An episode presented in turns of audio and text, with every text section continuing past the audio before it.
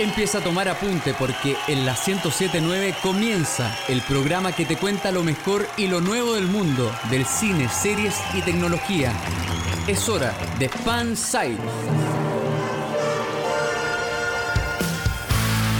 Conduce Héctor Tito Vergara y Feña Hernández. FM Sombras, siempre contigo. Hola, hola, carambolas. Cuando ya son pasaditas las 20 horas, hoy día sábado 18 de julio, les damos la bienvenida a todos los que están en sintonía de FM Sombras. Esto es Fan Site y por supuesto nos puede escuchar a través de la 1079 para toda la provincia de Melipilla, como también a través de eh, nuestro sitio web www.fmsombras.cl para todo Chile y todo el mundo. Soy Héctor Tito Vergara y vamos a empezar inmediatamente presentando al de siempre, al maestro. Con ustedes el señor Fernando Yunta Hernández. ¿Cómo está, Finita? Oli, Oli, bien, bien. ¿Cómo andamio? ¿Todo bien? ¿Sí? Sí, todo ¿Qué onda, microondas? Me encantan esos, esos saludos clichés, buen antiguos. ¿Cómo te va acá? Algo muy, algo muy común en tu edad. Sí, sí, claro. De, otra escuela, de otra escuela. Eh, bien con el cambio de clima, loco, ¿cacharon?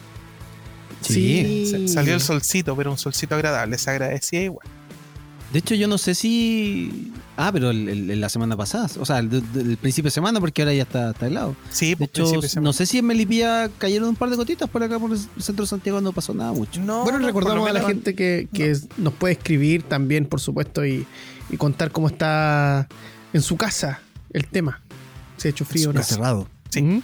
Bueno, ya, ya entró al escenario. Sí. Presentamos al señor Francisco Panchito Romero.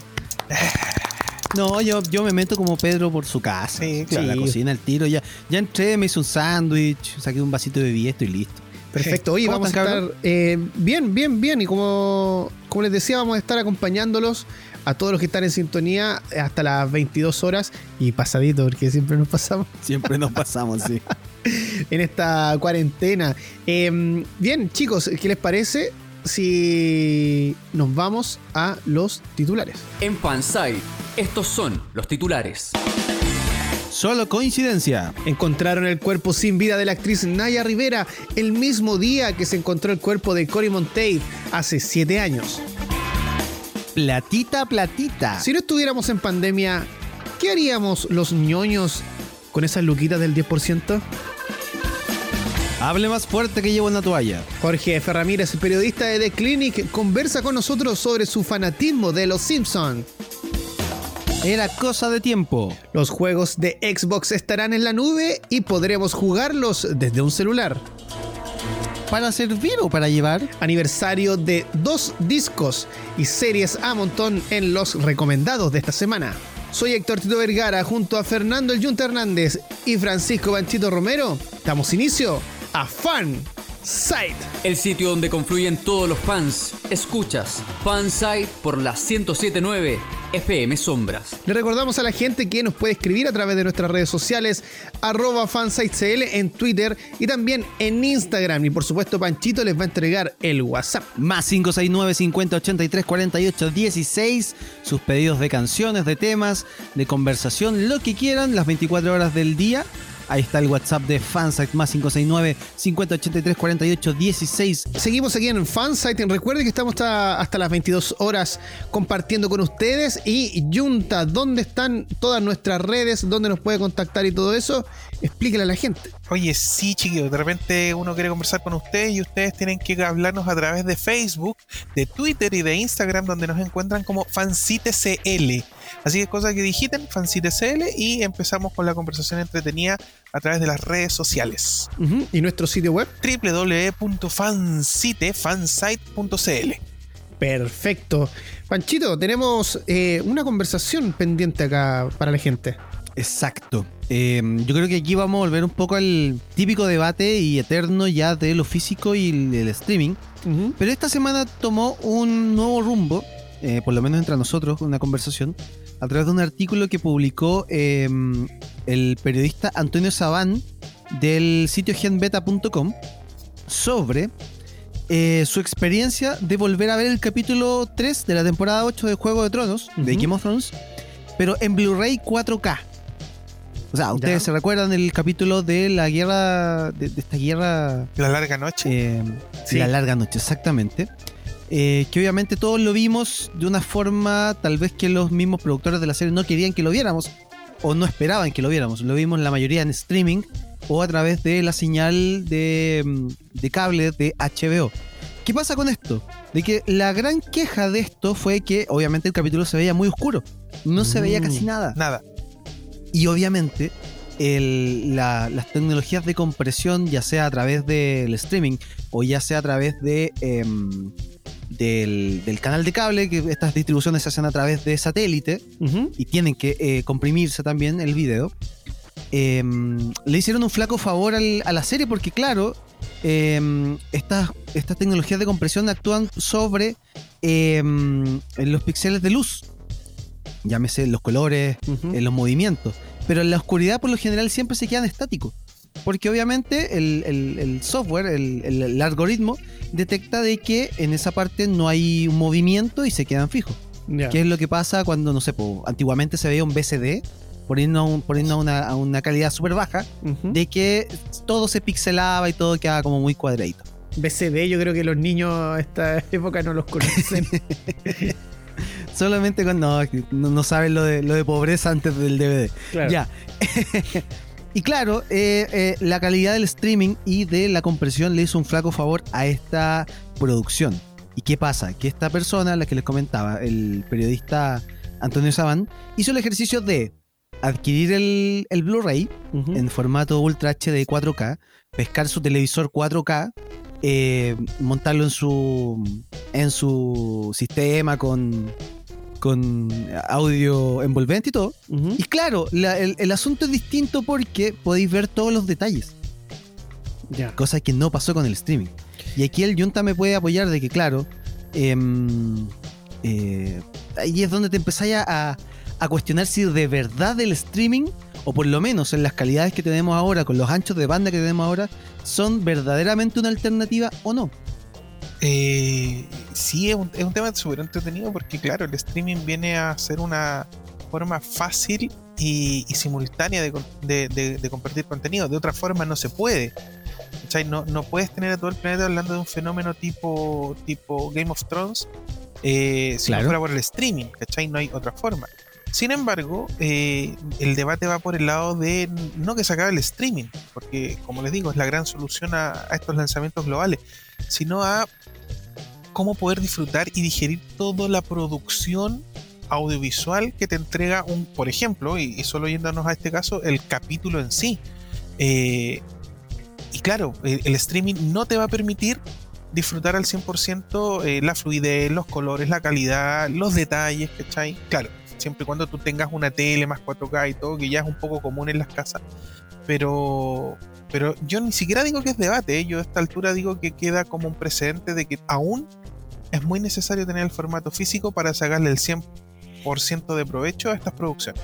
Bueno, y lo hemos conversado bastante en programas anteriores, por ejemplo, con el tema de los videojuegos. Si, si Sí. preferimos el, el- el formato físico o el, o el formato eh, digital. Pero eh, acá, bueno, igual coincido con Junta. O sea, hay, hay un tema de vigencia aún del, del tema físico. De hecho, ayer le comentaba a usted mismo el tema de que me había comprado un, un Blu-ray edición especial de una película que a mí me gusta mucho. eh, Claro. porque me parece que el Día de la Independencia no está en un sistema de streaming, ¿cierto? Que yo sepa. Si no, me parece no. que está en la, me parece que está en la aplicación de Fox. Debería estar ahí por lo menos. Ya. Pero no, no, no, lo, no lo sé porque no, no tengo Fox. Claro, entonces como no tengo tampoco yo acceso a Fox, no, sabría decirte o confirmarlo. em, claro, me compré esta edición especial que la estaba buscando, pero estaba buscando en el extranjero, la encontré en Chile, así que fue maravilloso. Y, y claro, pues da uno, el, no sé si el, esta enfermedad que puede ser de acumulador, así que uno igual quiera tener eh, el formato físico y tener tu repisa llena de- de este tipo de ñoñerías también, pues. Diógenes. O sea, es que, es que al caso que vamos ahora, aparte del tema de el acumular a lo mejor eh, eh, este tipo de, de- de cosas, uno puede ser fan, qué sé yo, pero claro, acá lo estamos llevando al tema de la calidad del, del producto final. Yo creo que aquí como para... No, no sé si se acuerdan el, el- el- a finales de los 90 o principios de los 2000 cuando eh, no sé, pues en el canal de cable que estabais viendo iba a ir una película y al principio de la película aparecía un texto que decía, esta película ha sido formateada para el formato de- que se va a emitir en este momento. Claro. ¿Qué pasa? Que por lo general algunas películas, eh, como están en formato ancho, y obviamente en ese tiempo las teles eran cuadradas, o las estiraban, Y se hacían veía. el, se el- notaba. el- el- claro, el stretch, o lo otro es que te las dejaban con, las, con el letterbox, con las barras negras arriba y abajo. Se adaptaban a ese formato. Pero acá, obviamente, con la, premura de estrenar, porque se sabe que eh, HBO eh, enviaba los capítulos un par de horas antes del estreno en cada, en cada plataforma. Lamentablemente acá no se hizo una esta especie como de formateo al formato que se iba a ver. Tal vez si se hubiese aplicado a lo mejor un, filtro, a lo mejor se hubiese aclarado un poco la imagen, no se hubiese pasado el, el chasco que pasó con la gente que reclamó de frente que no se veía nada.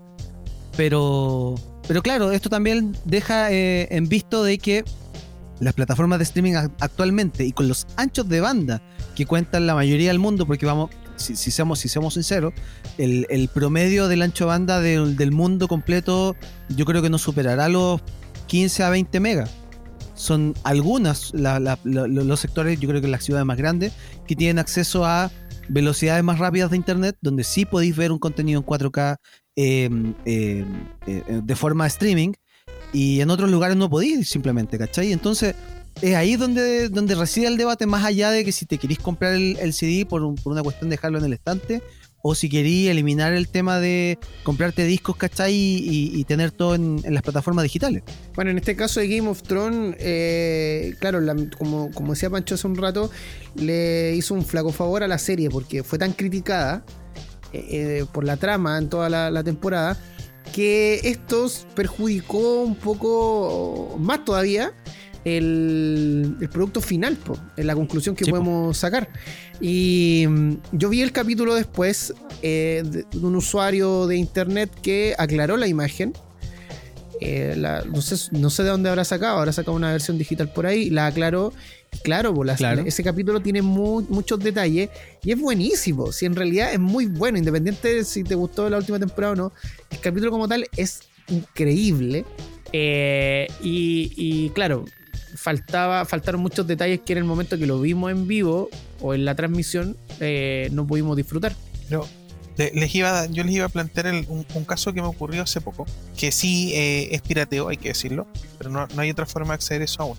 Hay una serie de animación japonesa bien popular que se llama My Hero Academia, Academy, eh, Boku no Hero, y yo me puse a verla, ya, me gustó, ya. Salió una película en Netflix que está disponible, y hace poco salió la segunda película en Blu-ray en Japón. Ajá. Eh, yo estaba, empecé a ver la película en streaming a 1080, en el computador, ni un problema. Y de repente dije, ¿y si la bajo? Y me puse a buscar. Yo sé que suena mal, pero lamentablemente al día de hoy se siguen bajando cosas porque no todo llega a Chile de forma oficial. Sí, claro. Claro. Eh, y quería consumir el contenido. Entonces fui y me bajé una versión del Blu-ray directo. Sacan el, literalmente sacan el, el video y pesa como veintitantos gigas. Y lo, y lo vi y es otra experiencia. Es otra fluidez, es otra ta- tasa de bits, ¿cachai? Eh, la, la cantidad de información contenida en la alta calidad no alcanza a ser digerida por eh, el proceso del streaming, ¿cachai? En cambio, cuando tú lo tenías en un formato físico, qué sé yo, te lo descargaste a full gigas de capacidad, ¿cachai? Te das Claro. cuenta que de verdad vale la pena, esto estoy hablando del cine, las series, la animación y etcétera, de verdad vale la pena tener el, el formato full, ¿cachai? Que en este caso Claro. estamos hablando del físico, que viene en un Blu-ray. Exacto. Imagínate que un 4K, un disco 4K, trae eh, como 50 gigas promedio. Eh, imagínate la cantidad, 50, 50 gigas de datos de audio Sí, bacán, de video bacán. Obviamente el streaming, para que pueda mandarte una película de 50 gigas de peso con toda la calidad que tiene, eh, es imposible con los anchos de banda. ¿Te imagináis toda la gente viendo una serie en- en- con esa cantidad de tráfico? Es imposible.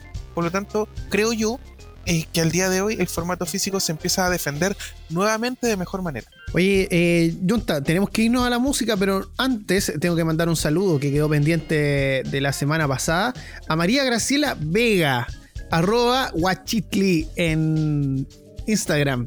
Le mandamos un saludo Saludo. enorme que la semana estuvo pegadita escuchando el programa y nos escribió Buenísimo. a través de nuestras redes sociales. Así que, María Graciela, Salud, salud. abrazo enorme y besote gigante. Seguimos aquí en Fansite, hoy día sábado 18 de julio de este maldito 2020. Y bueno, en la semana tuvimos una noticia que eh, dejó a muchos contentos, que fue el tema de mm, que la Cámara de Diputados aprobó el retiro del 10% de eh, nuestras eh, cotizaciones eh, que tenemos en la AFP.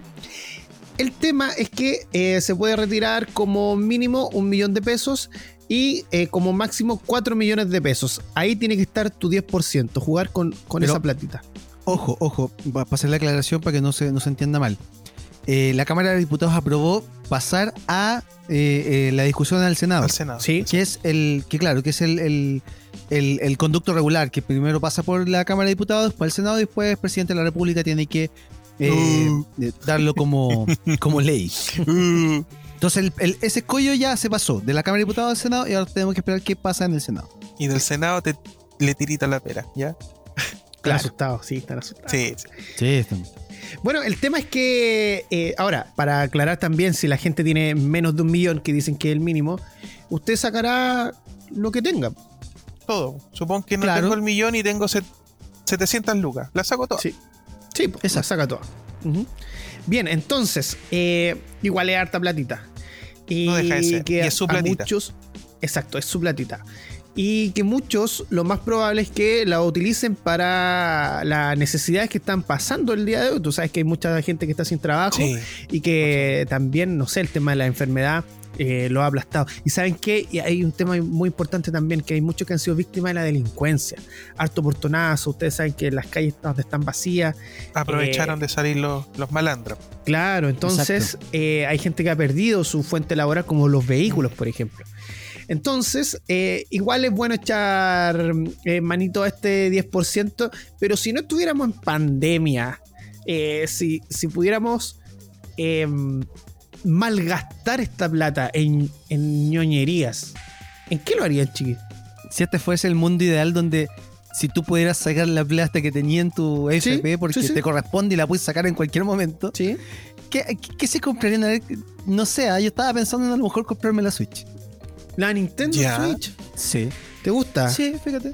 Es que me falta, pues, ¿cachai? Y, se ve bastante entretenida, así que me gustaría tener la consola de Nintendo, fíjate. Ya. Soy más Nintendero, ustedes saben. Sí. Sí, sí, sí. No, yo saco la ¿Ustedes qué plata. harían? Yo saco la plata, compadre, y, y- y me compro un, un sistema de sonido, un receiver, un, un reproductor 4K y, un, y una tele de 55 4K con algunos chiches extra para que, que me soporten una consola de la nueva generación, un HDMI 2.0, 2.1, perdón. Eh, gastaría en ese setup, me compraría todo ese kit y sería un weón muy feliz. Claro, de hecho, de hecho ese, ese setup te, te- te quedaría como en un palo aprox. Un palo, un palo dos. Sí, último, palo, si, palo tu- dos, sí. si tengo solo un palo, pongo dos gambas. En este mundo ideal, por supuesto. Claro, ahora, tampoco somos quien para juzgar eh, en qué se gasta la plata de la gente. Sí, es su No, plata. claro. Porque O sea, es su si plata. malgastarla, malgat es su plata. O sea, o sea, si, si, si te dejaran sacar la totalidad de los ahorros, créeme que yo la sacaría completa, invertiría, en, no sé, en bienes raíces o por último, la dejo debajo del colchón que sé que me va a durar más ahí que en la FP. Sí, oye, un, un amigo mío, eh, Daniel Veitelman, le mando un abrazo enorme. ¿Ya? Eh, el otro día me explicaba de que sería bueno sacar este 10% y depositarlo en un depósito a plazo a 5.000 días, me parece. ¿Una PB? No, no, no. No, no, no, un, de- un depósito a plazo que es muy similar a una Sí. cuenta de ahorro, Sí. pero con la salvedad de que tú acá eh, dais el tiempo en que no la puedes sacar. ¿Cachai? Exacto. no es, un- no es una plata inmediata, sino que es un ahorro que te va dando obviamente intereses, qué sé yo, te da mucho más ahorros que, un- que una cuenta de ahorro, de hecho, pero la salvedad es que no la puedes sacar. Claro, Sí, y, si la- la sacáis te puede castigar. y lo bueno eh, de esto es que como igual es harta platita, la gente lo puede depositar en UFs. ¿Ya? De- deposite su platita en UF porque ¿cuánto llevamos? Más de 20 años que la UF no ha dejado de subir. Entonces, Claro. a, lo, a, a lo más se ha mantenido en, en cero. no ha subido ni ha bajado, pero nunca ha bajado. Entonces, eh, infórmese con, con algún amigo financiero que, que se dedique a eso. Pero eso es lo que me explicaban el otro día, que igual es bueno compartirlo con la gente. Vamos a ver si lo contactamos un día para que para que No- no nos es cuente. malo. para que, no- No, para que no nos cuente. Ujú. Oye, Tito, ¿y tú qué te comprarías con el 10%? Hoy ustedes saben que yo soy muy un muy de fanático de, los Efron. Lo mandaría a hacer. Un lienzo gigante para allá al estadio. Dale, Oye. Zac. Yo creo, ¿saben lo que me compraría de, de eso, de, de High School Musical? Un ¿Sí? micrófono USB de High School Musical. Que hay, hay un, hay un integrante, miren, a mí me molestan con el tema de High School Musical, pero aquí hay un integrante que compra merchandising de High School Musical. A ver, a ver, tengo que hacer la aclaración. No es merchandising, es un Horrocrux de mi anterior relación que está ahí por cuan- cuando, tenía la cuando tenía la Wii. Así que me voy a deshacer de ese Horrocrux y se lo voy a mandar al Yunta para que se escuche mejor la próxima semana. Y yo voy y le pongo un, un sticker de Rambo.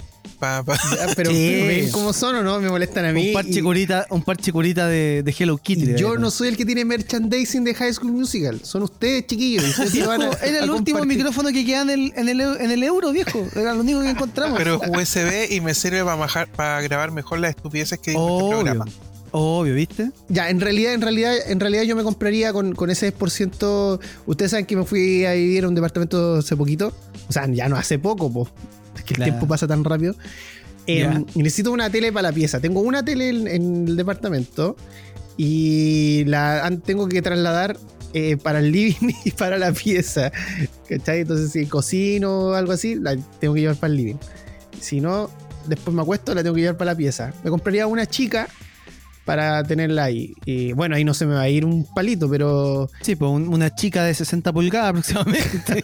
Claro, pa, pa- patito. Chiquitita, porque claro. no, yo soy fotosensible en ese aspecto y me mareo con una, Ah, una pantalla muy grande. El Tito dice Es que que vive en un departamento. En realidad es un piso completo. Que a eso a él le llaman departamento. Oye, chiquillos, chiquillos, chiquillos. ¿Qué, qué, qué? Ya, eh, a la vuelta vamos a hablar del tema de Naya Rivera y también otros Wow. artistas famosos que fallecieron durante la semana. ¿Ya? Así que Oye, no se sí, muevan la de muerte se lo lleva de a tres. Sí, Mm. ya regresamos aquí en Fansite. Continuamos cultivando tu fanatismo. Sigue Fansite por FM Sombra. Regresamos de la pausa aquí en Fansite, hoy día sábado 18 de julio. Y por supuesto eh, tenemos que recordar a la gente que nos puede escuchar no solamente aquí en FM Sombra 1079 para Melipilla o fmsombra.cl, también estamos en distintas plataformas de streaming, como por ejemplo tenemos Spotify, Apple Podcast, TuneIn, Google Podcast. Ahí nos escucha precisamente con la versión podcast de nuestro programa, que es eh, las conversaciones solamente. Pero si quieres escuchar la versión completa, con la música, con las canciones y con todas las interacciones y saludos, lo puede hacer a través de Mixcloud, que puede descargar la aplicación en su celular, como también entrar a mixcloud.com y buscar fansite. Así que entregada esa información, continuamos con las noticias, chicos, porque eh, a la lamentable noticia de lo que ocurrió con, con Naya Rivera, también el- partimos la semana enterándonos de, de otros fallecimientos de, de gente de, de- famosa de Hollywood. Sí, de- lo comentábamos en el bloque pasado, el- como el típico dicho de la abuelita de que la muerte se los lleva de a tres. Aquí ya lamentablemente eh, eh, tenemos que informar dos fallecimientos también del mundo del, del espectáculo. Sí. Y el primero es eh, Kelly Preston, que es eh, la esposa de John Travolta. Ella falleció a, eh, a causa de un cáncer de pecho contra el que luchaba hace dos años. En la mañana del 12 de julio del 2020, Kelly Preston, adorada esposa y madre, falleció después de una batalla de dos años contra el cáncer de pecho, dijo un representante de la familia en la revista People. Sí, esto fue el domingo pasado. Después del programa nosotros el sábado, al día siguiente, nos enteramos eh, de la noticia. Así que, pucha, una, una lata. Sí, no, el tema del- del cáncer eh, eh, siempre es, es bastante duro para, para todos y sobre todo si, si, si es un, un cáncer tan agresivo como el, como el cáncer de mama. Claro. Oye, déjenme hacer un, un mini paréntesis. Sí. Eh, a quien nos está escuchando, chiquillos, háganse exámenes. Chiquillas, háganse exámenes. Eso. No, no dejen pasar el tiempo, es, es crucial. Eso no. Sí. Un Como el abrazo. Junta que va a pedir dos opiniones. Compadre, yo no estoy tranquilo hasta con cinco opiniones. Perfecto, así me gusta. Un hombre seguro vale por dos. Exacto. Bueno, y, y no fue el único fallecimiento porque eh, al día siguiente, el día lunes, nos enteramos de que Grant Imahara, el experto en robot de cazadores de mito, también eh, falleció y él falleció producto mm, de un. eh, ¿Cómo se llama esto? Un aneurisma cerebral.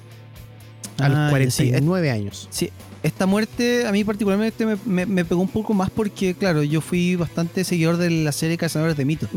Y de esa serie ya había fallecido otro, otro integrante.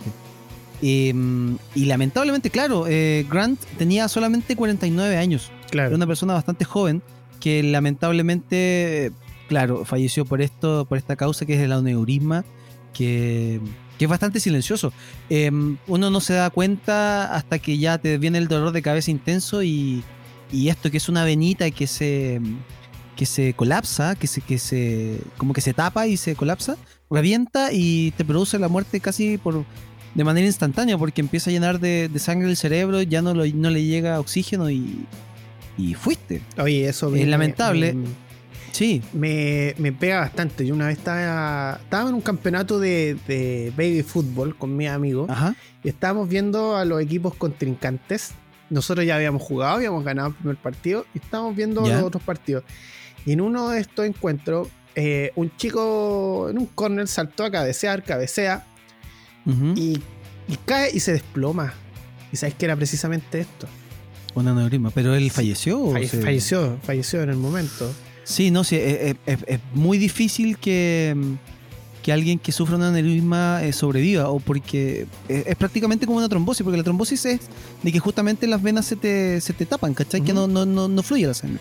Mm. Pero claro, en este caso la vena eh, colapsa y se revienta, ¿cachai? Claro. Entonces, sobre todo en una parte muy delicada donde es el, la- de la cabeza, que es el, el- donde está el cerebro, ¿cachai? Que es muy difícil de llegar. Necesitáis una operación de largas horas para llegar a ese lugar.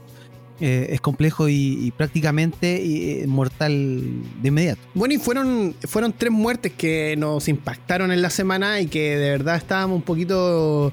eh, de hecho, la semana pasada lo conversamos, estábamos como un poco en Sí, shock con lo que, con lo que había ocurrido a- con, con Naya. Rivera. Naya. Eh, de hecho, hablamos del tema de la maldición de Glee. Y, y un antecedente más es que el día que encontraron el cuerpo fue una coincidencia. Fue el mismo día en que se cumplía o, o se conmemoraba eh, el ¿Siete años? fallecimiento de, Siete Sí. años, sí. de, de Cory Monteith, el fin en la serie Glee. Que lo encontraron el mismo día, el mismo 13 de julio. Mm, Wow. Sí. Ya, eh, ahí ya cambia completamente y ya eh, es una coincidencia espeluznante, digamos. Sí. No, no- no sé si podemos empezar ahora a hablar de maldición, pero sí no deja de ser una rara, triste coincidencia. Sí, ahora, em, después del- de, la emisión del programa de la semana pasada, por ahí por el domingo, eh, se supo que eh, la policía había logrado eh, encontrar restos cara- del cadáver, pero no quisieron confirmarlo. Y claro, el día 13 es que ya se da por, se da por confirmada el, el- el- el hallazgo del cadáver de Naya Rivera. Y, claro, coincide con, con lo de Cory Monteith. Bueno, eh, según declaraciones del hijo de ella que salieron a la luz ese mismo día, Ajá. eh, se decía que era que ella mm, fue mm, empujada por una corriente con su hijo, pero que ella logró sacar al niño, pero ella no pudo salir. ¿Ya? Ah. Y lo otro también, informaciones de la autopsia que se entregaron ya días posteriores, eh, se confirmó que ella, por ejemplo, no estaba, no tenía ninguna sustancia en su cuerpo que la podría haber hecho, no sé, Ya. perder el conocimiento. claro, limpiecita ella. estaba ya. limpia. Porque, porque algunos igual comentaban eso, de ella eh, tenía problemas. Y de hecho, en, en marzo ella publicó un video en su Instagram donde precisamente salía en latina. Eh, estaba como bañando y dejando un mensaje igual bien extraño, como que tenía. se sentía ahogada. Y de hecho ella se, se sumergía al agua de espalda. eh, y, y- y causaba esa sensación de ahogo en el video. Y claro, pues, coincidentemente ella termina falleciendo ahogada en el, en el lago.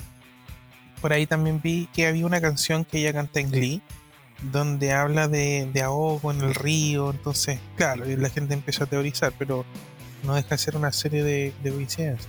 No estaba bien igual ella. Por, por- No, o sea, no estaba bien. De hecho, cuando, cuando canta en- eh, eh, eso en la serie, ella llora, le pone mucho sentimiento, algo que dicen que no estaba en el libreto.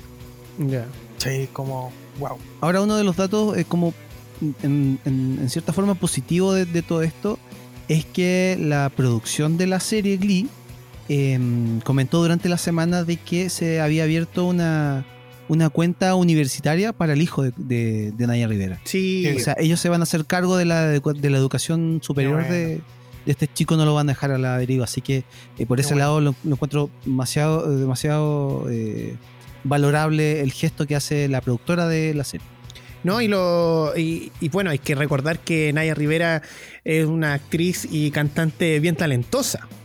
¿ya? Sí. Muy, muy, muy talentosa y lo demostró en la serie. Y, Oye, y ojo que le quitó protagonismo a, a Queen, que era como la villana. Después Santana pasó a ser como la. De hecho, la, La gente le villana de- gusta más Santana que, que la protagonista. Sí, todo el rato. y sí, tenía, y tenía, era. tenía, tenía varios juegos. Pues, ¿Cómo se llama esta actriz con la que ella hacía su protagon eh, su rol, que era su pareja y todo? No recuerdo el ¿Qué nombre, pero el personaje era Brittany. Sí, pero es famoso ella, la, la actriz. Pero bueno, hace poco Ujú. unas palabras de lo importante que había sido esta relación ficticia que tenían como pareja en la serie porque había ayudado a muchas chicas lesbianas a entenderse y a través de una forma sana y, y sin eh, darle ningún otro tipo de categoría más que dos personas que se quieren. Entonces, igual, escucha, dejó cosas súper positivas ella a través de la Sí, serie. y bueno, chicos, yo creo que somos todos ya a esta altura fanáticos de los cuentos o las historias de Stephen King. Y este tipo libro que sacan, libro que adaptan, ¿o no? Sí, po. La- el último creo que fue La Torre Oscura. ¿O estoy mal? Esa es anterior a la que te voy a contar ahora. A ver, dale. Porque al pasado mes de mayo, que al final confirmé la información, que salió a la venta a fines de abril, como el 28 de abril, y no el 5 de mayo como estaba en un principio, eh, salió a la venta el libro que se llama If It Blitz. Este es un libro de cuentos donde tenemos cuatro historias dentro de ella. Entre ellas está la misma mm, If It Blitz. eh, también se encuentra Mr. Harrigan Fon, eh, The Life of Chuck y Rat. Esas son las cuatro historias, ¿ya? Ya. Resulta que de estas cuatro historias, tres ya tienen contrato para ser adaptadas tanto al cine como para la televisión. La primera de ellas em, es la de Rat, que fue comprado todos sus derechos por el actor Ben Stiller, el comediante. ¿ya? Esta, esta historia va a ser adaptada para el cine, si es que todo vuelve a la normalidad. De hecho, el día miércoles estaban hablando de que querían levantar cuarentenas en la región metropolitana. Em, y el actor, este mismo actor comediante, va a ser eh, el protagonista de la historia y también la va a dirigir y producir. ¿Ya? Eh, la historia trata de Me lo que- pierdo sin falta. Es que Ben Stiller como que no levanta muchas pasiones en este Por eso te digo, po. Son puras películas donde pisáis caca y te reís. Miren, ¿sabéis lo que pasa con esto? Es que, es que el, hay muchos o mucha gente que está ligada al, al humor que se ha, ha hecho el cambio al terror y les ha ido bastante bien, como el director de The Office, que dirigió mm, A Quiet Place, una película que fue... que, que ya trae que ya trae su segunda parte en Sí, en poco. sí, que fue, fue muy bien recibida. El otro también que, que pertenece a la comedia, que también se dedicó al terror, no recuerdo, no, no recuerdo, ya, pero no importa. Eh, pero el tema es que se están, están haciendo como este cambio del, del- de la comedia al terror. ¿Ya? Bueno, Ya. eh, esta historia, Rat, rapidito, trata de un escritor que en realidad mm, no, no puede terminar sus historias porque en el momento de hacerlo empieza a sentir malestar en el cuerpo, se siente mal. Entonces se aleja de la ciudad, este escritor, y tiene un pacto con una rata para poder terminar sus historias. No, no sé si será algo parecido a lo de la historia de Es Walt como el Disney. rata, Ratatouille pero de un escritor No sé. ya Pero creo que por ahí va. lo que pasa es que este libro no ha llegado a Chile tampoco. ¿Ya? O sea, ha llegado, pero en su versión en inglés. No está traducido todavía, porque el libro igual es reciente. Eh, y yo igual tengo una colección de libros de Stephen King y eh, lo estoy esperando con ansias. La otra película es The Life of Chuck. ¿Ya? Esta trata de un hombre que tiene su vida segmentaria, segmentaria, perdón, segmentada en varios hechos paranormales y va a ser adaptada por el director Darren Aronofsky. Y por último, Ryan Murphy, ustedes lo conocen por la serie precisamente de Glee y de American Horror Story. Em, y Nip Tuck también, para no olvidarnos de esa tremenda serie. Se unió junto a la productora Blumhouse, que es la misma de, em, estas películas de La Purga. Ya que Ah. está como tan, tan famosa. ¿Tú, sabes lo que es la, Eh, tú sabes lo que es la purga? ¿En qué sentido? La que te pica. La, que le pica ¿no? los- al perro. ya, ok. Ya. Bueno, eh, La carga Ryan. Murphy y Blumhouse se van a encargar de adaptar la historia de Mr. Harrigan Fon. Mr. Harrigan Fon. Es la historia de un niño y un anciano que han desarrollado una gran amistad. Y a la muerte de, precisamente de este anciano, el joven descru- descubre que puede comunicarse con él a través de un iPhone con el que fue enterrado. ¿Ya? Eh. Así que. Se, no, se ven bastante interesantes estas estas historias. ¿Qué quieren que les diga? A mí, por lo O sea, ya, menos. cach- ya- ya cachamos que el placement ahí con Apple ya está listo. Con el iPhone. Obvio. Obvio. Bueno, y, y- y bien recibido sea, ¿no? Pues si la historia original así lo dicta. ¿no? Sí, no, yo Por creo eso. que va, va a ser. mm, eh, las voy a estar esperando, sin duda alguna, pero quiero leer primero el libro. Ojalá que llegue el libro antes que la serie. Oye, el, hace películas. poco dijo el, el- Hace poco, hace unos días, un día, no me acuerdo, pero dijo el Stephen, que es muy amigo mío, estábamos en una conversación en un, en un Zoom, ¿Ya? me dijo que estaba viendo una serie en Hulu que se llama Paradox, y eso lo ha entretenido. Así que hay que ponerle ojo a esa serie que no tengo idea de qué va, cacho que es como de vaqueros, nada más. Y ¿Ya? dijo que a él lo entretenía. Si al maestro lo entretiene Paradox de Hulu, para allá vamos. Perfecto. Continuamos aquí en Fansite por la 1079 y recuerde comunicarse con nosotros a través de nuestras redes sociales arroba fansitecl en Instagram y también en Twitter. Síganos en Instagram que el programa cuando lo hacemos se va... mm, Nosotros vamos subiendo información precisamente al Instagram. Subimos historias muy, muy bonitas. ¿Cierto, Manchito? Del, dele me gusta para que Sí, quedan bonitas, sí.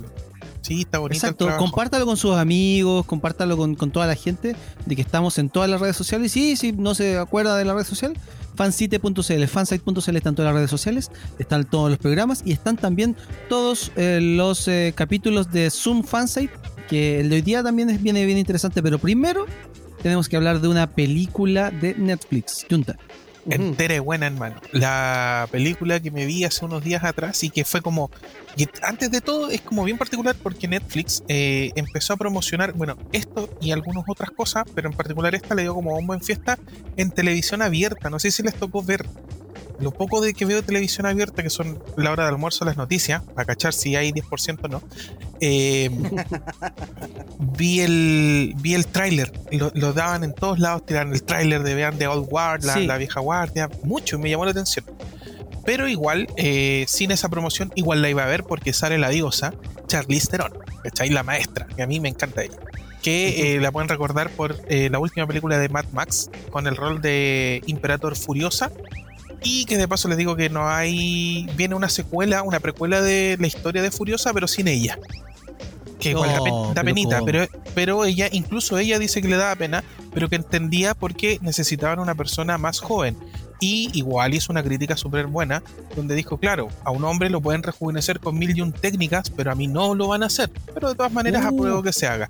Ahora, Ma- material material para debate, lo vamos a dejar para la próxima semana. Sí, eh, el, reju- el rejuvenecimiento de los actores eh, de formato digital.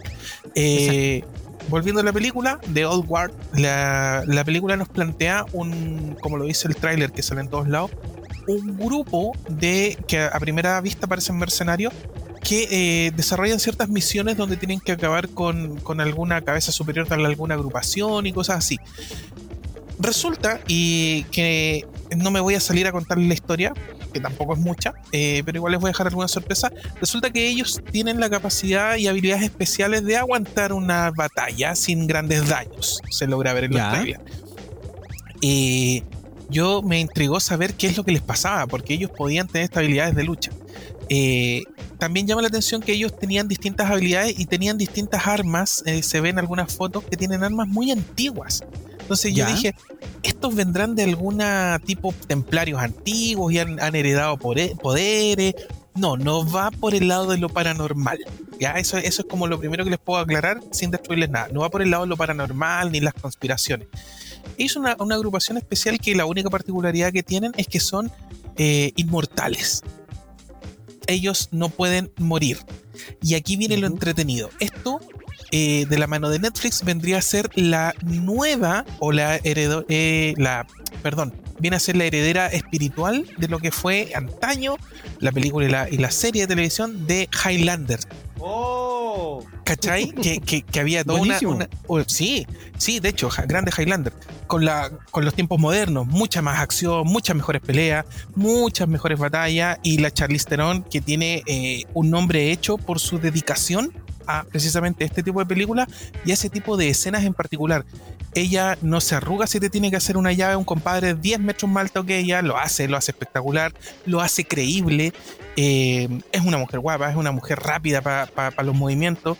Y la película te deja con la boca abierta, porque como que explota todas las habilidades de ella en pantalla. Porque tiene momentos interpretativos que sí, eh, la película logra tener sus momentos como reflexivos, donde ahondan un poco en la historia y tú le creís lo que está diciendo ella. Ella es la jefa de este grupo, se nota, eh, me gusta. Y la gran gracia, que no les puedo contar la historia, la gran gracia es que quedó la puerta abierta a seguir esta historia en, en un futuro.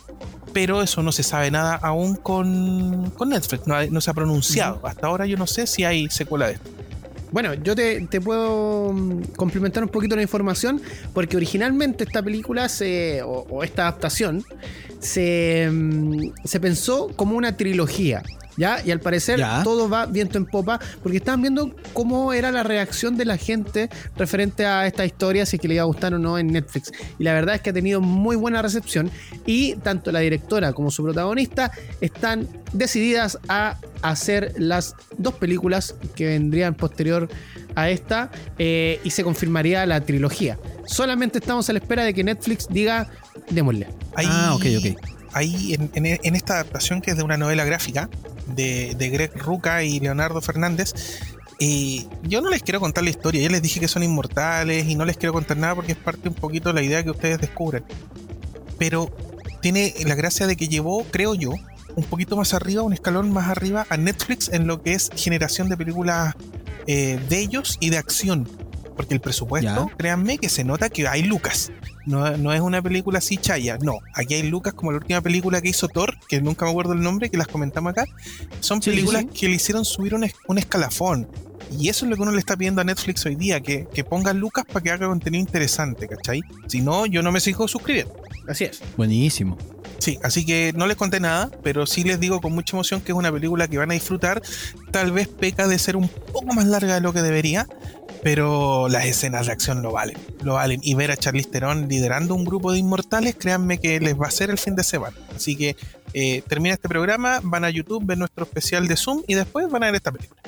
Buena, buena. Entonces todos invitados a ver esta película Old Ward aquí en aquí en Fancy, iba a decir. en Netflix. Ya, si no tenemos tanta plata. Más, más rato la entrevista con Charlize No, ¿te cachai? en Zoom. No, eh, yo no la entrevisto, yo ba- babeo todo el rato. Bueno, y hablando de Zoom, a la vuelta de la pausa vamos a conversar con Jorge F. Ramírez, fanático de Los Simpsons, ex productor Tuyo. de Radio Corazón, la número uno de Chile, también actual periodista y encargado de redes sociales de, de Clinic. ¡Oh! Lo eché al agua. ¿Pod- Sí, ¿Podía no. decir eso? No. ¿Podía decir eso? Lo va a escuchar Melipilla nomás, así que no te preocupes. Ya, ya. No, de aquí no sale, de aquí no De sale. aquí no sale. Y por supuesto, todo esto y más. Ya regresamos, nos vamos a una pausa, así que no se mueva de la 1079. Presiona Start para continuar la partida. Sigues en Fansite por FM Sombra. Estamos de regreso después de la pausa aquí en FM Sombras, esto es Fansite, y conversamos con un grande de los medios de comunicación actuales en nuestro país eh, y precisamente también fanático, fanático de los Simpsons. Panchito, Sí, em, en nuestra búsqueda de encontrar gente fanática, nos encontramos con, con un amigo de años que también eh, en su trabajo habitual de estar detrás de pantalla y detrás del, del vidrio en el parlante, em, guarda su fanatismo con la serie que nos gusta a todos en realidad, que es Los Simpsons. Vamos a, escuchar parte de esa conversación em, donde hablamos de todo. Y si la quieren ver completa, porque aquí va solamente un extracto por temas eh, de tiempo radial, si la quieren ver completa, hoy a las 10.15 en el canal de Fansite, en Fansite TV, eh, podrán ver la entrevista completa, todo lo que hablamos con el Coque. em, acá en Fansite, así que ¿Va a estar terminada esa edición? Sí, totalmente. Esa exigente edición. Bueno, si la quiere ver también, la puede ver también en fansite.cl. Abajito está el video y ahí va a aparecer Sí. el estreno a la hora que, que les decía recién, a las 10.15. Así que vamos con la entrevista a Jorge F. Ramírez. Un aplauso al coque. Muchas, pero muchas gracias por esta presentación. Eh, qué lindo estar de vuelta, como décima vuelta a Fansite, como siempre. como ustedes saben, Tito, Junta, Pancho, soy un colaborador, colaborador eterno de Fansite. Cuando ustedes me necesiten, ahí estoy. Eh, estamos siempre ahí ah, haciendo cosas, entreteniéndonos y disfrutando este sábado relajado con una semana muy noticiosa. Coque, Los Simpsons. Tenía un bar Simpson del micrófono. uno que ha visto Los Simpsons desde su primera emisión, que en Chile, que fue el 28 de junio del, del- de 1991, después de, de, de Video Loco. ¿Video loco? Exacto. Uh, lo recuerdo, 28, lo recuerdo. 28 de julio de 1991, casi 10, eh, 29 años de la primera edición. Y han pasado muchas cosas. Eh, están las predicciones, está cómo ha variado la serie, porque hay muchos de los que seguidores de la serie que dicen que esta dejó de crecer o dejó de ser buena a partir de la temporada 13, 14. Unos hablan de la 8. Pero hay otros fanáticos, como yo, que dicen que cada temporada tiene algo entretenido. Tiene algún Ya. detalle. Ya. y, y que, y que pasa con toda la serie, que pasa todo eso, que el público va cambiando y no le gusta el material nuevo.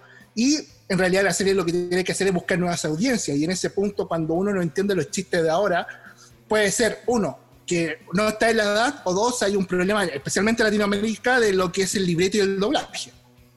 Claro, porque en el caso latinoamericano, sobre todo las primeras temporadas, el- el- la gran pega se la llevaba prácticamente el, el doblaje, porque, digámoslo, es una serie dirigida 100% al mercado americano, con bromas al mercado americano.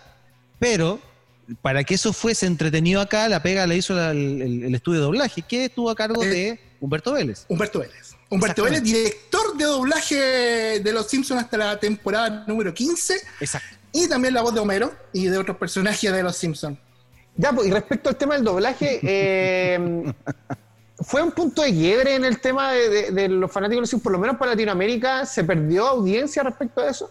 Sí, totalmente. Totalmente el quiebre con el doblaje. Porque, recordemos, Beto Vélez era el director de doblaje, participaba mucho en, la- en lo- en las traducciones, en todo lo que era la adaptación a Latinoamérica. Y después cambiaron la- las voces acá a Latinoamérica y a la gente le molestó hasta el día de hoy. Es lo increíble. Hasta el día de hoy la gente reclama por el doblaje. Quieren muchos se fueron y, y luego volvieron a la serie. Eh, ¿Y qué pasó con Beto Vélez? ¿Por qué él no? Eh, siempre, en, eh, Lucas, dinero, Ya. dinero simplemente, y ya tenían un, un doblaje ya hecho, ya funcionando. Por ejemplo, por ejemplo, Humberto Vélez eh, no, no quiso participar de nuevo tampoco, y aunque él en la última declaración dice que Los Simpsons es lo mejor que le ocurrió en su vida, y participó también en la última serie de Matt Groening que, que tiene Netflix, que es Desencanto, tiene un pequeño personaje dentro de la serie, pero la gente hasta el día de hoy lo echa de menos. Pero también hay un punto de, de armar un buen equipo, de armar buenas adaptaciones del libreto. Recordemos, aquí viene un punto que yo quiero hacer un reclamo, voy a aprovechar. Muchos medios hablan de que las veces que apareció Chile en referencia a los Simpsons y agregan, por ejemplo, cuando Krusty dice Don Francisco o cuando March está haciendo ventríloco y dice Santiago, de que de Chile. En Chile. Esos son hechos del doblaje latino. No, no están son en- originales. en- Cuando, No, cuando, me- no. cuando mencionan a Viña del Mar también en el capítulo de la, También del espacio. Del, del espacio, el espacio profundo cuando choca con la hormiga. Esos son magia, eh, lo que logró Beto Vélez para adaptar la serie a Latinoamérica para que la entienda todo el público latinoamericano. O cuando habla de Don Francisco. En ninguna parte del libreto original de Los Simpsons en inglés se han referido alguna vez a Don Francisco. O sea, o sea, de verdad la serie va con todos los cánones gringos de rigor. Sudamericanos. Todos los canos gringos. Claro. Ahora, ahora está un poquito más amplio, pero por- también, el- también por ejemplo, el capi- ese capítulo nefasto de Lady Gaga, todos lo entienden. Pero es muy gringo, ¿cachai? Todavía sigue te- teniendo un toque gringo. O la participación, por ejemplo, de un ex primer ministro británico, Tony Blair, el capítulo que donde fueron a los también tiene un guiño a otros países, el Bart vs Australia, o los dos capítulos que referencia a Brasil, que el primero fue cuando Homero, a Homero lo secuestraron y el segundo de la Copa del Mundo. Pero todos los, todos los toques, la- muchos de los toques latinoamericanos que dan muchos portales son del doblaje latino. Sin embargo, los que son originales, originales, por ejemplo, cuando lo de Uruguay, cuando hace la- Claro. la- el, el chiste, que ese chiste lo tradujeron mal acá en Latinoamérica. Sí, po. Homero dice Uruguay y se supone que es You are gay. Exacto, Y es el chiste en inglés. exacto. Cuando Bart, cuando el Bart llamó a, a Australia y todo el llamado, en, la- en el listado telefónico aparece primero Santiago de Chile. Burkina Faso. También Son Burkina. Faso. La base, mala- de investigación de la NASA, de, o sea, de, la Antártica también. También aparece Chile cuando está la Copa, cuando iban a hacer las Olimpiadas, cuando Bart arruinó la Olimpiada y Homero tenía su resortín. Sí. También aparece un compadre al, arriba. Aparece con la banda de representantes de Chile en, la- en el Comité Olímpico. Son detalles. Está la Isla de Pascua, que se ha nombrado muchas veces. Apareció los Moai de Isla de Pascua, también Sí. un capítulo donde, donde Mo habla de Isla de Pascua, que sí son referencias reales. Capítulo multicultural, hay varias, hay varios momentos donde sí aparece en el libreto, pero como la gran mayoría de las producciones gringas, Chile al final del mundo, así como, oye, ¿dónde estás? Ah, está en Chile, ah, a la cresta del mundo. Bajo esa referencia y no. Pongamos países raros. Chile. Mm, país raro, es como para nosotros Kazajistán o Turmequistán, una cosa así. Hay una, hay una referencia a Pablo Neruda, que eso también es, Sí. es- es, Esa, eh, Pablo. Neruda. Sí. Esa es originalísima. Sí. ¿Conocen la obra de Pablo Neruda? Claro que conozco Neruda, la sí. obra de Pablo Neruda. Y también hay predicciones súper oscuras. A, A ver, a ver, a ver. ¿Cuáles? Oh. Espérate que aquí se puso serio. Hay predicciones oscuras. Yo, yo sé que todos la han visto. A ver. Uno de los mejores capítulos de Los Simpsons y que también tuvo que ser, por los motivos que van a entender ahora, tuvieron que sacarlo del aire por un cierto tiempo. Homero versus la ciudad de Nueva York. Uh, sí.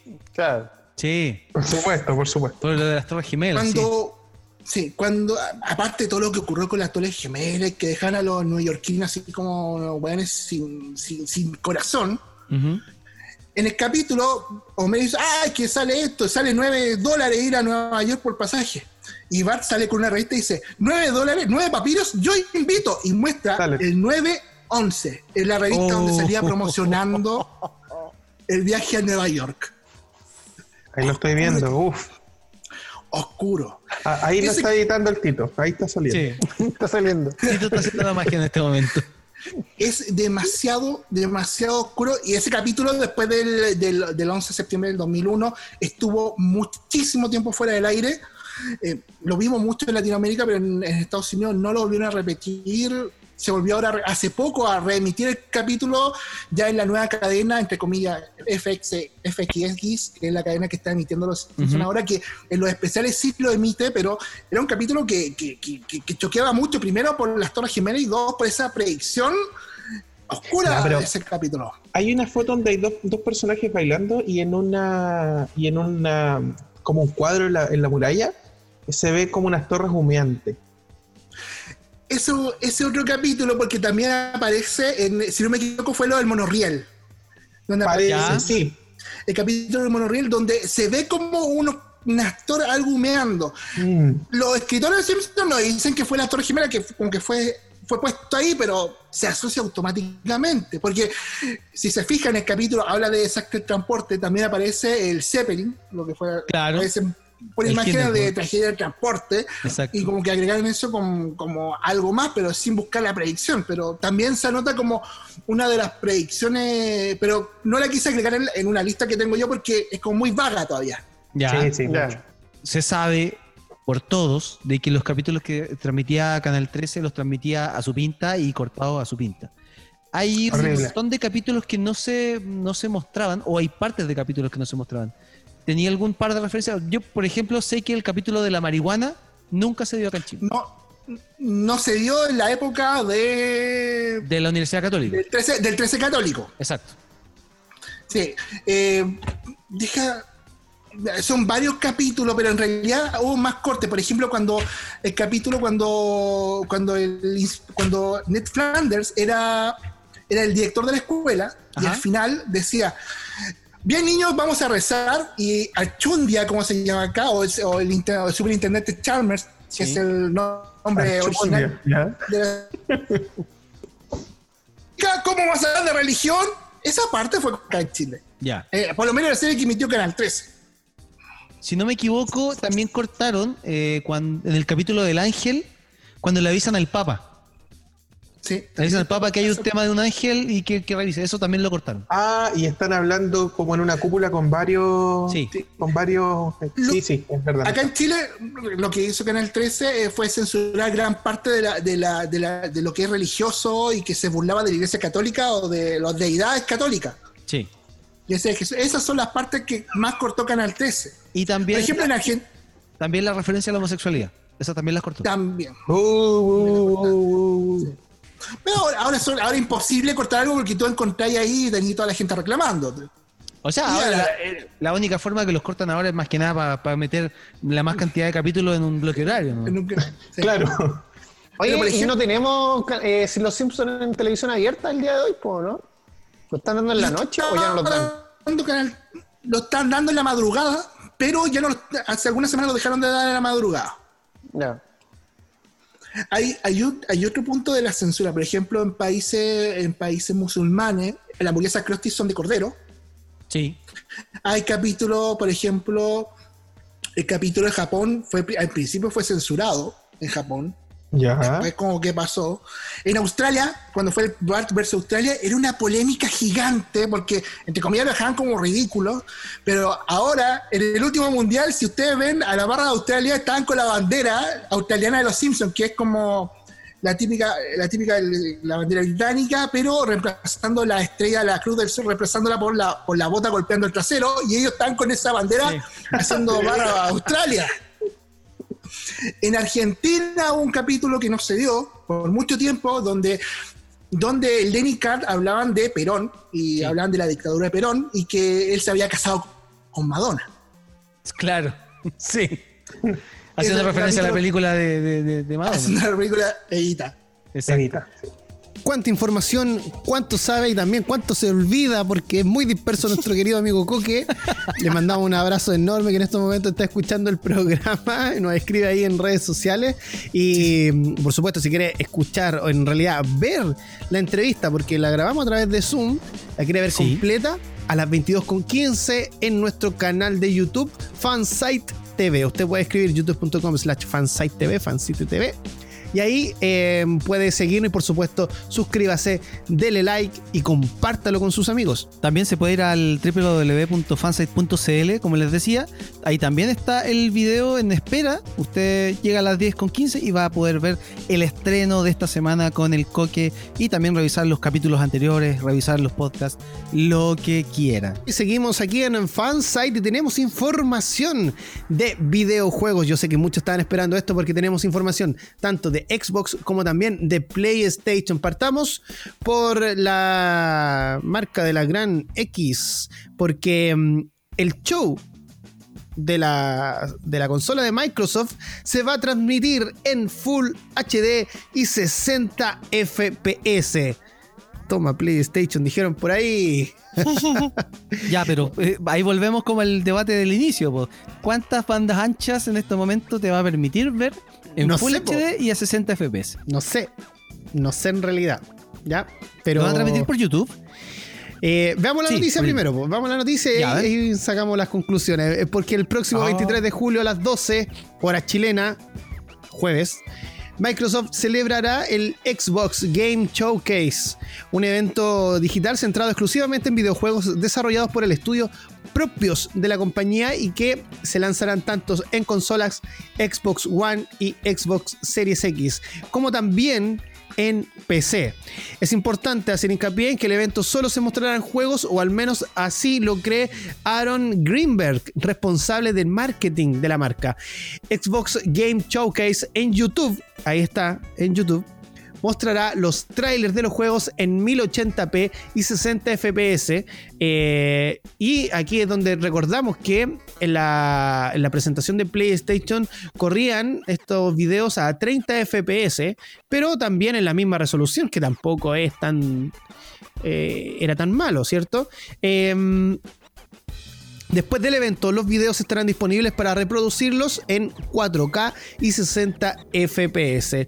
La retransmisión del evento en YouTube contará además con soporte directo para múltiples idiomas, entre los que se encuentran, por supuesto, el español latino. ¿Ya? Em, ¿Qué les parece eso, chicos? Yo aquí quiero hacer un hincapié porque Ya. ya, ya. El, el- el anuncio está muy bonito, 1080p, 60 fps. Pero claro, aquí volvemos al tema del streaming y de cómo maneja el streaming la compresión para que el que lo está viendo al otro lado lo pueda ver de mejor manera.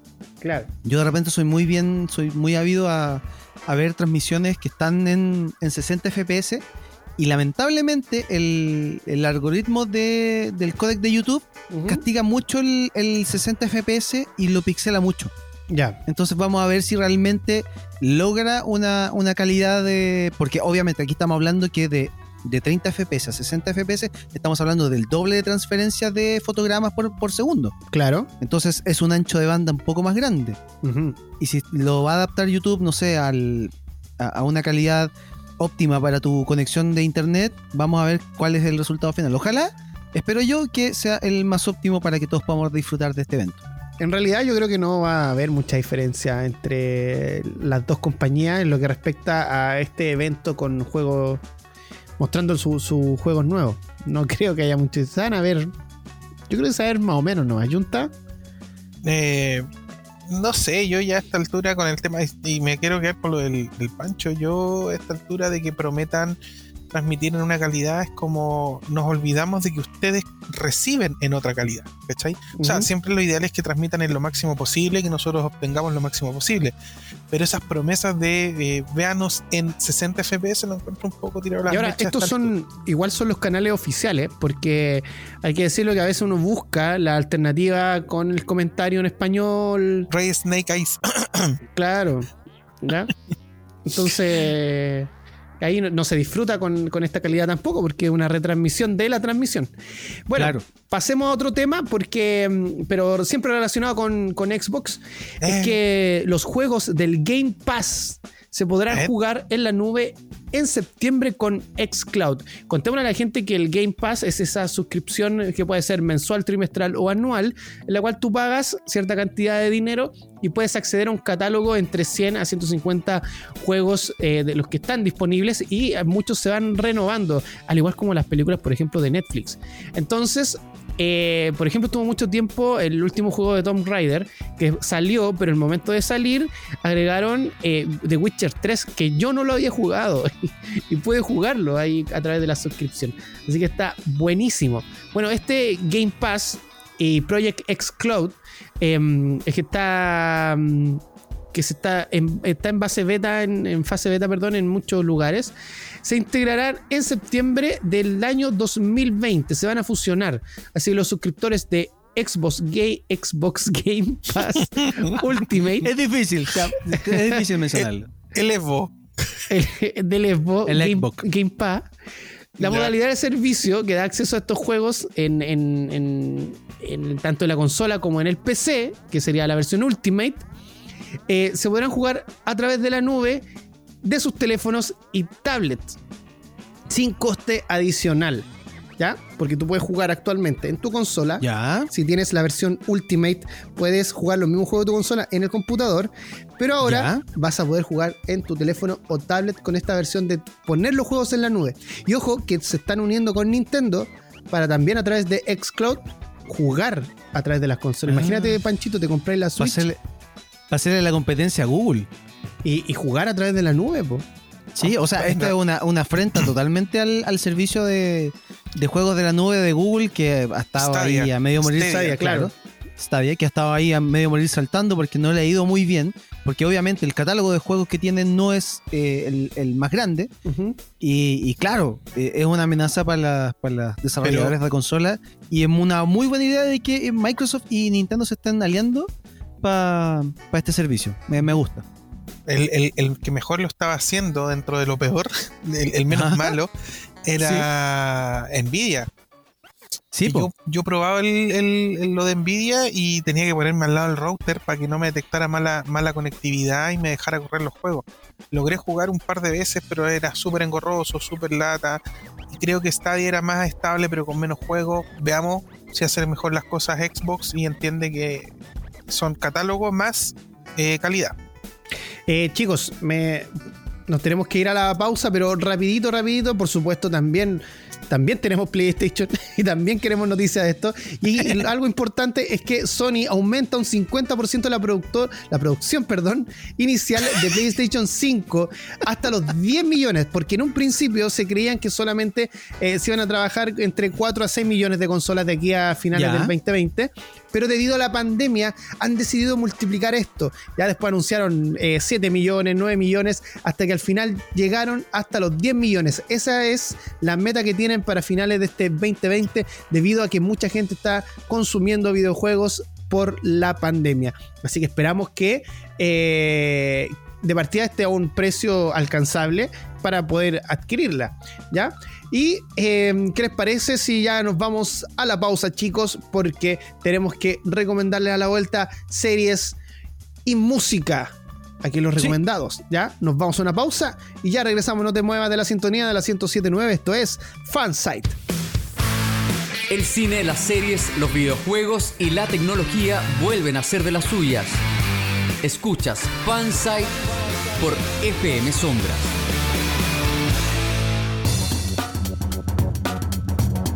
Estamos de regreso y Junta nos va a recomendar una serie clásica. Vuelve, vuelven Eh, los clásicos.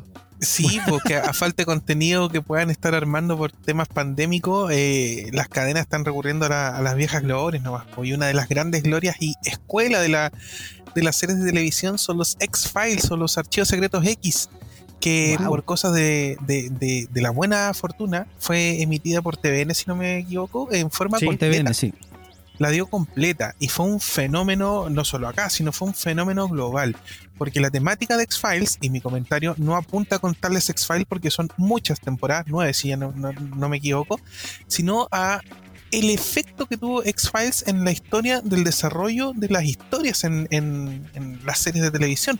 X-Files abordaba distintos temas donde la trama central juntaba a un ratón de laboratorio que pertenecía al FBI y a una médico forense que también pertenecía al FBI, ramas distintas, creencias distintas. Ella es, eh, es un poquito más apegada a lo católico, pero es científica.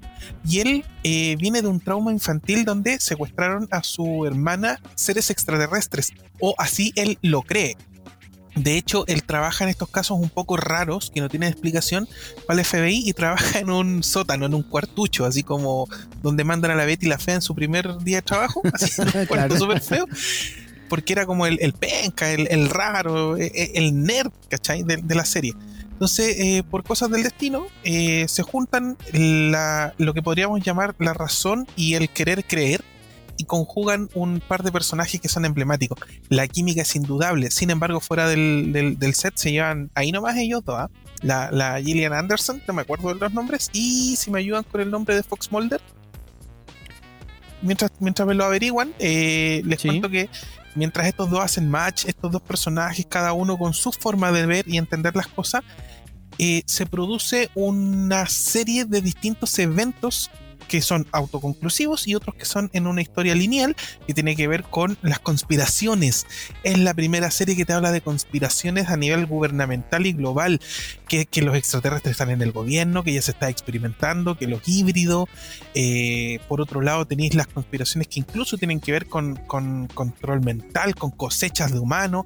Y por otro lado tenéis capítulos que son memorables y de culto donde enfrentan distintos monstruos, eh, apariciones, temas sobrenaturales y que incluso algunos terminan siendo no sobrenaturales, dándole la razón a ella, que siempre le busca el lado eh, científico y aterrizado a las cosas. Oye, Eh, tengo Dime. el nombre y no sé cómo se pronuncia el apellido, pero es David Duchovny. Lo dejé ahí en la pauta, si no se dieron cuenta. David Duchovny. Duchovny. Duchovny, sí. ya. Eh, Sí. pero ¿por qué OVNI? OVNI al final. Sí, pues es que ese era, ese era el, el tema. No, y tiene una, una banda sonora impecable. Y, y por recordar uno de los miles de capítulos, hay un capítulo que habla sobre las mutaciones producto de la contaminación y de un ser que vivía en, lo- en los drenajes. ¿Cachai? Y dan datos científicos de, estamos hablando de los años 90, de cada tantas especies que se desaparecen en el planeta, otras tantas son creadas o aparecen. Ya, es un dato. Hay otras donde se enfrentan a un ente invisible y todo está visto desde cámara en mano. Es un capítulo completo en cámara en mano desde el punto de vista de las policías versus algo que no conocen. ¿Cachai? Hay otro capítulo donde eh, descubren alguna- algunas desviaciones de la raza humana que tienen eh, otra fisiología y morfología y, y lo tratan como algo científico, como las posibilidades. Entonces, introduce una cantidad de temas a la televisión que no se trataban. ¿Cachai? Y lo, trata, lo tratan, claro, como una serie de televisión fantástica y todo es sci-fi, pero lo tratan de muy buena manera. Entonces, muchas cosas quedaron eh, a medio camino entre el mito y la realidad y que calaron en todos lo- los espectadores de televisión, ¿cachai? Y, y de verdad que esta serie es, por lo menos para mí, una de las 10 series más importantes de la historia de las series de televisión. I wanna believe. Sí, po. yo tengo por ahí el, el póster, quiero creer, que es una foto de un ovni, de un caso famoso de, de avistamiento de ovni del, capitán Newty. Pero filo, el, esa era mi, mi transmisión. Véanla porque apareció en Amazon Prime Video y eh, es un muy buen ejercicio ver una serie tan antigua que ha envejecido muy bien y con una muy buena elaboración de trama a través de todas las temporadas. Y disfruten los capítulos autoconclusivos que son joyitas, son joyitas. Bacán. Buenísimo. Sí, yo pensé que me iban a, a- a- a- a decir que también la habían visto. Ah, Así pero fue por supuesto. Sí, No, sí, por Sí, no. supuesto, obvio. Sí, sí, claro, claro. sí, por De supuesto. hecho, eh, ojo, cuando, cuando trajeron a, a, a uno de los actores de la película de los archivos secretos de aquí, a este, al doctor, no recuerdo el nombre, el mismo que trabajó en el Día de la Independencia, cuando vino a Chile la primera vez, que era como eh, eh, traído netamente por fanáticos, eso derivó a que después se hiciera la Comic Con Chile, en nuestro país. claro, es que Ah, había, una tú, neces- fue- había una necesidad que abordaron. Sí, Y ahora Panchito también tiene información musical, cuéntenos. Sí, yo me voy a ir en la más melancólica, eso sí. Ya. Em, y también no, no, no les voy a mostrar nada nuevo eh, porque la semana pasada me, me puse a actualizar un poco mi biblioteca musical eh, entre piratería y cosas que tengo.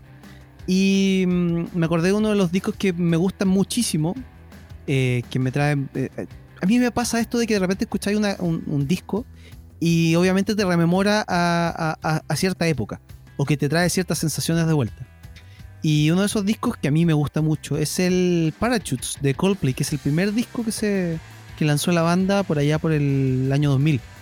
Y resulta que este disco, eh, de- por estos días, eh, específicamente el 10 de julio, estuvo de aniversario, cumplió 20 años. Mm. 20 años del Parachutes, que para los que no, no, no cachen muy bien el disco, trae canciones eh, conocidísimas como Yellow, como Trouble, como eh, Shiver y. mm, y el. ¿Y cómo se llama? Y es eh, con- totalmente opuesto a lo que actualmente es Coldplay. Porque Coldplay partió como una banda de rock alternativo, eh, muy parecido a lo que era en su tiempo Radiohead em, y otras bandas eh, británicas que, que eran como más, más depre, por decirlo de alguna manera, eh, más cercana al, resto. Em, el disco El Parachutes eh, se grabó a, finales del, del, del 99, noviembre específicamente. Y como les decía, trae estos, estos singles que son Shiver, Yellow, Trouble y Don't Panic. Es un disco que a mí personalmente me trae muchos recuerdos de, de- Yo conocí muy tarde la banda y, mm, del colegio, de, la media. eh, eh, y es un disco que, yo le tengo mucho cariño. Y les comentaba que es un disco completamente contrario a lo que es Coldplay ahora, porque Coldplay eh, en toda su carrera ha ido evolucionando, evolucionando, pero se pegó un salto, si no me equivoco, después del tercer disco, donde se, se acercó más al pop. Y actualmente lo tenemos haciendo giras eh, eh, en estadios eh, llenos, colaboraciones con DJs, colaboraciones con otros artistas del pop. Y, mm, y lamentablemente, para los que éramos fanáticos del Coldplay de los primeros tres discos, nos da un poquito de lata esa situación porque, claro, era una banda más melancólica, donde predominaba la guitarra, em, más que el teclado, eh, eh, armonías más, em, más, más melancólicas. eh, y era una banda en sí bastante entretenida. Les comentaba que este disco cumplió 20 años. y hay otro disco que hace poco también, el mes pasado, cumplió 15 años. Que es el tercer disco de Coldplay, que es el X and Y. Que yo creo, a mi parecer, a mi parecer, es el último disco de esta fase de Coldplay donde estaba más melancólico. Eh, este disco trae canciones que se hicieron conocidas como Speed of Sound, Fix You, Talk, The Hardest Part, What If y White Shadows. Se lanzaron seis singles de ese disco, que fue lanzado el año 2015, que cumplió 15 años hace poquito. Em, más allá de recomendar eh, estos dos discos, era más que nada eh, recordar que estuvieron, que cumplieron años hace poco, pero los que yo les quería em, recomendar más allá de, estos dos discos, como decía, es em, que se den el tiempo dentro de esta pandemia, de esta cuarentena, de esta obligación de estar en la casa, de agarrar esos discos que tantos, eh, tantas emociones o cuantos recuerdos les traen, sentarse un ratito frente a su, a su equipo de música, al computador, al celular, a lo que sea, y escucharlo, escucharlo completo, eh, pensar, eh, hacer retrospectiva que les recuerda, si les trae recuerdos buenos, recuerdos malos, en el caso si les trae recuerdos malos, ver por dónde los, van solucionando. Eh, pero es un ejercicio que, últimamente me ha ayudado harto pa- a sobrellevar la cuarentena a mí por lo menos. Y yo se los recomiendo. eh, también, si les gusta ver las series que siempre acá recomendamos, el, el- el- el del Yunta, de hecho, como que calza mucho porque es una serie antigua también, que obviamente nos trae muchos recuerdos de, de cuando la veíamos en la tele, en la tele abierta. Así que mm, esa es mi recomendación de esta semana, más allá de la música, como les digo, es eh, siéntense un ratito en la casa, háganse el tiempo y escuchen esos discos que tantos recuerdos les traen, que, que, que sensaciones les traen y, y disfruten. Porque más allá de eso, eh, en, en- en otro, en otra época, a lo mejor no estando en cuarentena, es mucho más difícil buscar ese tiempito para recordar, para escuchar música y para relajarse. Así que esa es mi recomendación de esta semana. Eh, viene el Tito, viene el Tito que nos viene a hablar de, eh, ojo, nos viene a hablar de cosas familiares que están en Netflix. Tito, ¿qué nos vaya a contar? Sí, porque un inesperado éxito tuvo una serie de televisión de Netflix que es El piso es lava. ¿Han escuchado este juego que, no Pero sé, por yo, su pollo. por ejemplo, en el colegio de repente ibas caminando y un sí, po. chico te decía, el piso es lava y como que tienes que saltar a cualquier cosa, así como algún mueble o colgarte de Las algún sillas, lado. por las mesas de la sala. No, te lo decían en, en- en la multicancha y tenías que saltar y colgar desde el arco, como monos. Sí. No, es verdad, es verdad. El, el Piso en Lava, este programa, eh, es bastante entretenido. Es una casona que adaptaron para realizar este, eh, este show. eh, el cual tiene una habitación que tú tienes que pasar de un extremo a otro, pero el piso literalmente es como lava. Sí. Es, hay un líquido rojo que eh, explota y tienes que pasar por distintos obstáculos. Y la gracia que tiene es que es una habitación que también tiene secretos. De repente hay un cordel que si tú eh, lo, lo tiras, se abre un pasadizo para que puedas llegar de forma más fácil al otro extremo. En realidad hay cosas bastante entretenidas. Porrazo, mucha estrategia, bastante juego en equipo y, y fuerza de brazos todo el rato. Pero si se quiere reír, pasar un buen rato relajado con su familia, lo puede hacer. Un programa totalmente recomendado para un día domingo a la hora de almuerzo.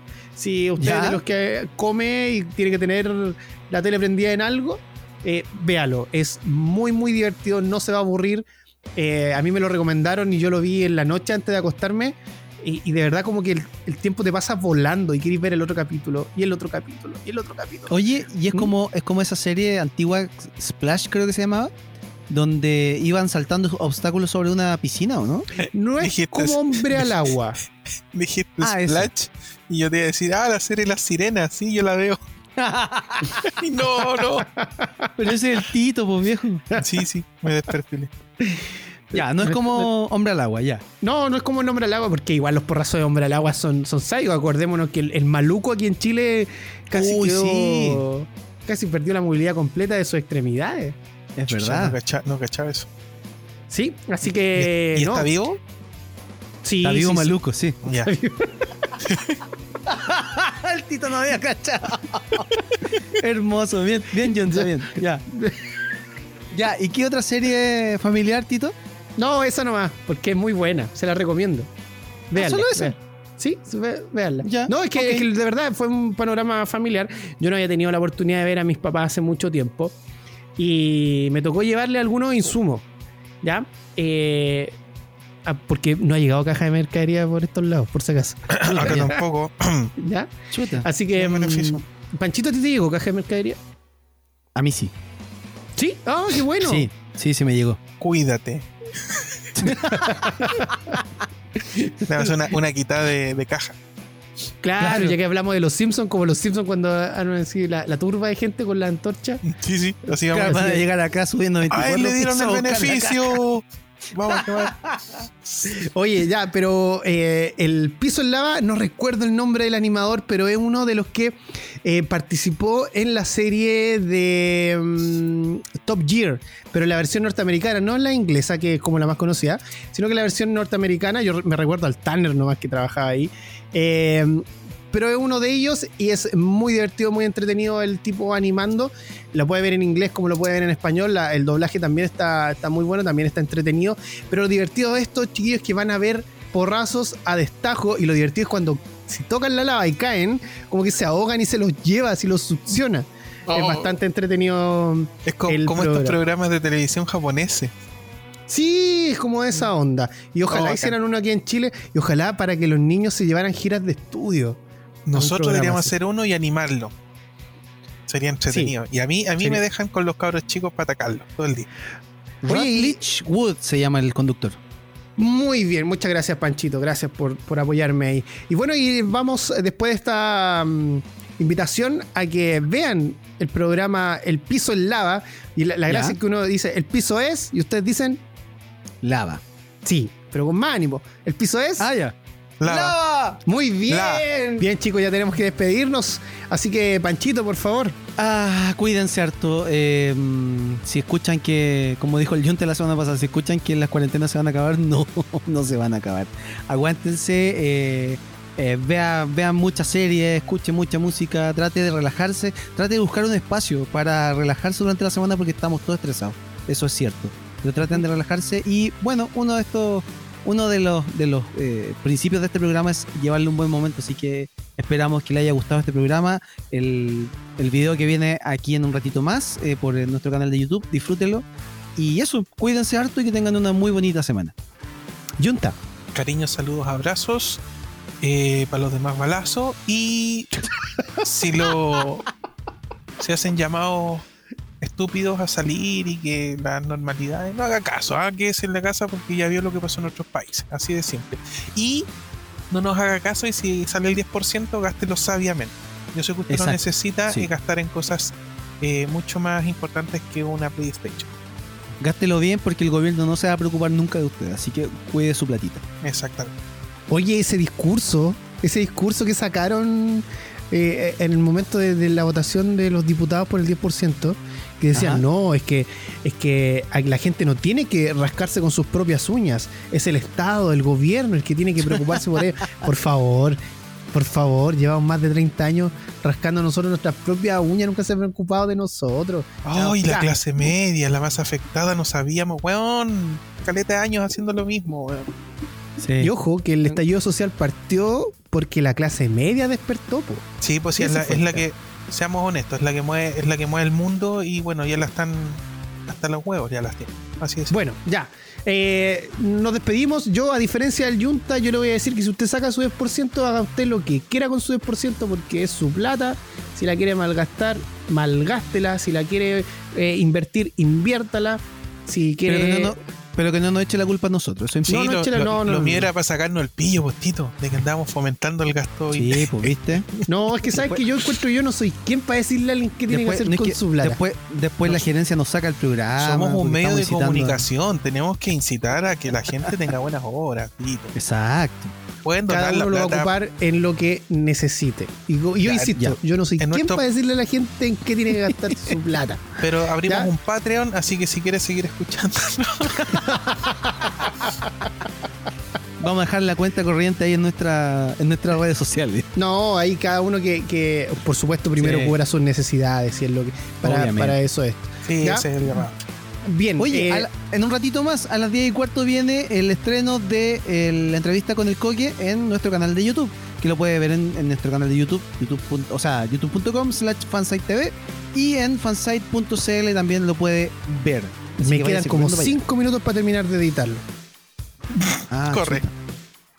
Corre. Lo tiráis como live stream nomás. Ya. Claro. Ya, Ya, corre. nos vemos. Que estén bien. Cuídense. Saludos a todos. Soy Héctor Tito Vergara junto a Fernando El Junta Hernández, Francisco Manchito Romero. Esto fue Fan Site.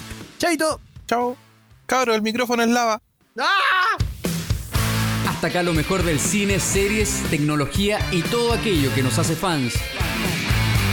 Héctor Tito Vergara y Peña Hernández vuelven la próxima semana con más información, música y conversación. Escuchaste Fansite por la 1079 FM Sombras, siempre contigo.